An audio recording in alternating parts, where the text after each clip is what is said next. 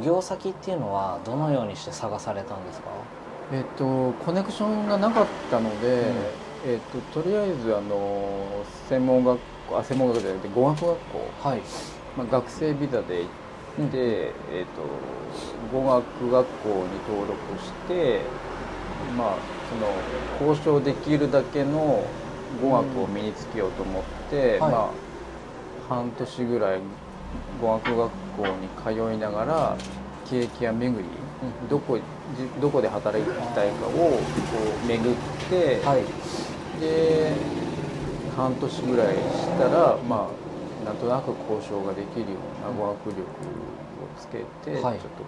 う門を叩いたっていう感じですかね。地域としてはどちらに行かれたんですか？そのパリで、ね、パリで、はい、ああなるほど。で最初こう修行先が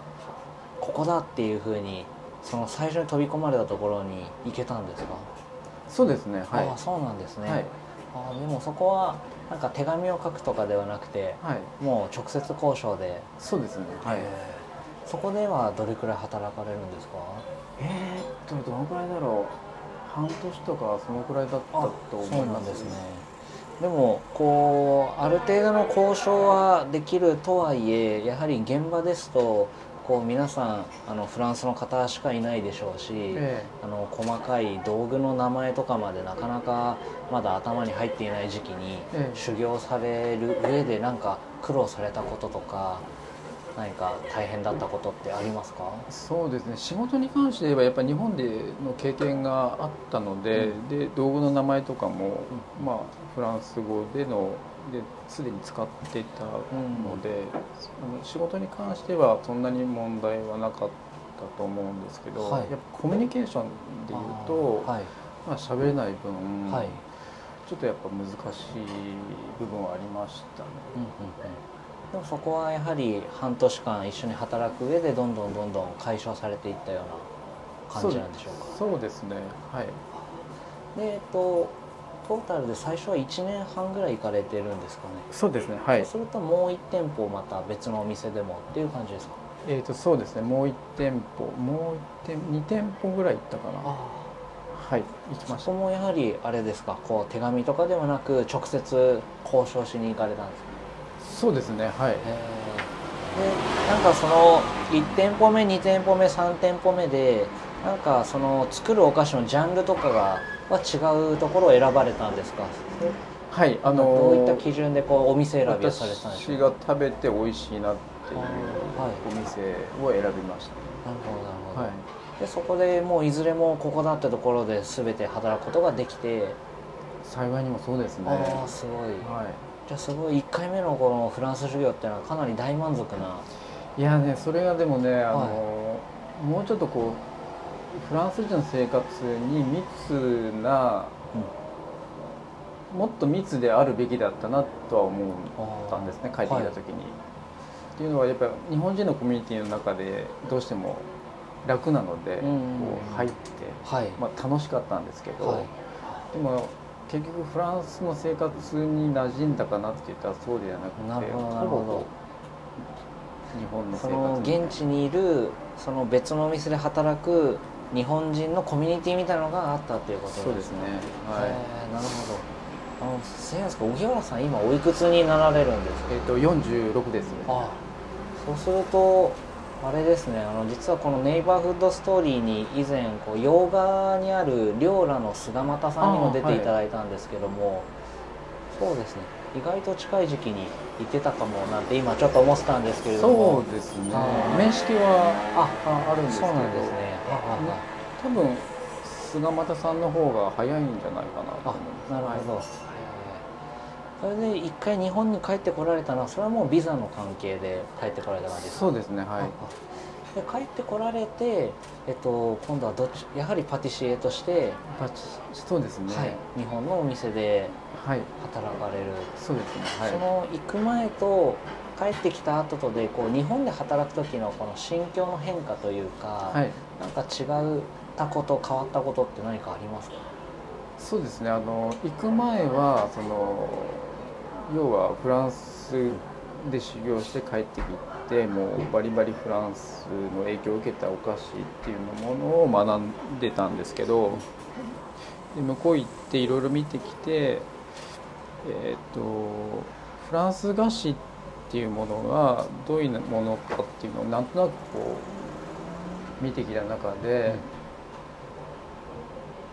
結構何ですかね、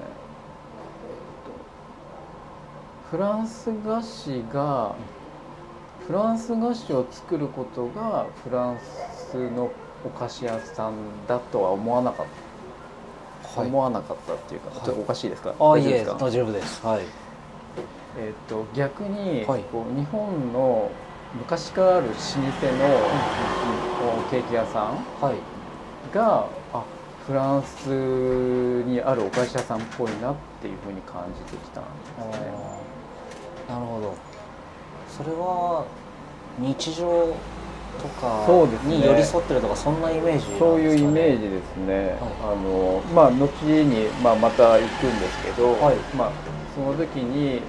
革新というか、はい、パン屋さんに働いて、まあ、向こうはそういう文化なのでやっぱそこに根ざしてるっていうお店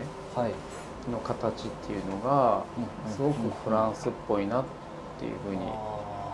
感じたんですけどだから1回目行って帰ってきた時はすごく老舗のケーキ屋さんで働いてみたいなと思ってそこを選んだんですけど。はい。はい、でそこでまあ違和感といったらちょっと語弊があるかもしれないですけれども、まあ、意外とこういうことじゃないのかもなっていう感覚があったってことですなんかちょっとち、ね、その先ほどの話じゃないですけどいわゆる普通のケーキ屋さんがそうです、ね、とてもフランスっぽいというか。はい。そのように感じましたね。でその帰国されてからあのもう一回行かれるまでにもやはり何店舗か経験されてるんですえっ、ー、とねそこの老舗のお店だけです、ね、あそうなんですね、はい、その期間は何年くらいだったんですか？3年ぐらいやってたと思いますでえっとあれですよね。今度はあのー、30歳になる前にあそうです、ね、もう一回ワーキングホリデーの年齢の関係もあるからもう一回行きたいということで行かれるわけですよね。そうですね。は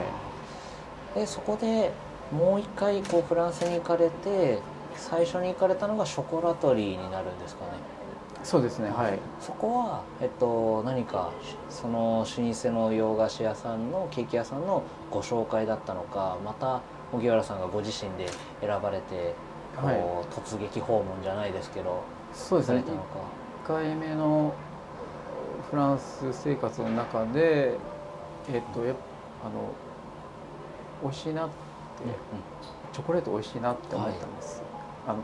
野菜とチョコレートとパンが美味しいなっていうのがすごく印象があって、はい、でその専門職って日本になかなかチョコレートやチョコレートの職人さんっていうのなかなかなくて、うん、チョコレートを専門にしてるっていう職業ってないんですね、はい、今はあのそうですね。今でこそショコラティエってなんか聞くようにはなってきましたけれども、ね、なかなかはい。向こうにはショコラティエがもういてショコラ専門でやってるんですね、まあ、そこで、えー、っとやっぱ経験してみたいとショコラを。っていうのが、まあ、最初にあったので2回目行った時にはショコラティエでやってみたいっていう気持ちで行ったんですね。なるほどなるほど、はいそれでショコラトリーに入られて実際も最初はあのショコラティエとしていろいろ作られたわけですそうですねはい。なんか幸いにもそのオーナー一人で作ってる職場だったので、はい、もうつきっきりでずっと教えてもらって。なるほど。やはりその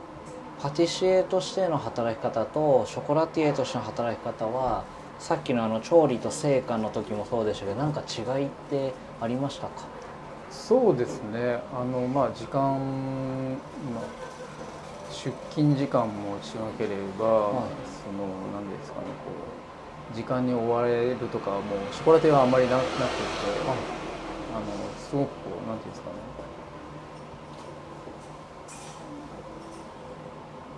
なんだろう楽って言ったらちょっとあれですけどあのなんだろうそうですね。忙しいんだけど割とこう自分のペースで、うんうんうん、あのチョコレートとこう向き合えて仕事ができまあそこの環境はそうだったんですけど。はい。なるほどこうフランスのチョコレートっていうのはなんか例えばなんですけどあの、まあ、チョコレートを作る国いろいろあるじゃないですか、はい、なんかフランスが作るチョコレートってなんか特徴があったりするんですか？あそうですね。やっぱあのー、食材の組み合わせは、バリエーションすごい豊富で、はい、ちょっと驚きの組み合わせがあったりとか、はいまあ、向こうでは定番なのかもしれないですけど、はい、我々からしてみたらこんなものを組み合わせるんだっていう、はい、あのそうですね。その発想。チョコレートですよね。チョコレート、はい、えー、例えばどんな組み合わせがなんかあるんですか？まあその例えば香辛料を、はい、コリアンダーとかね、そうい。う香辛料を入れたりとか、えっ、ー、とフルーツと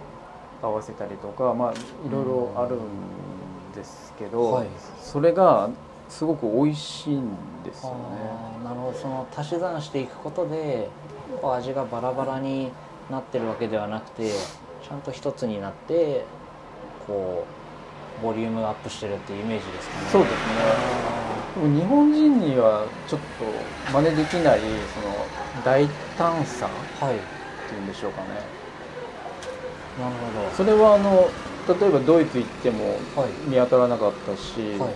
ドイツイタリアベルギーにはまあ少しそういうチョコレートはありましたけど、うん、フランスは結構なんだろう特別というか進んでるっていうか。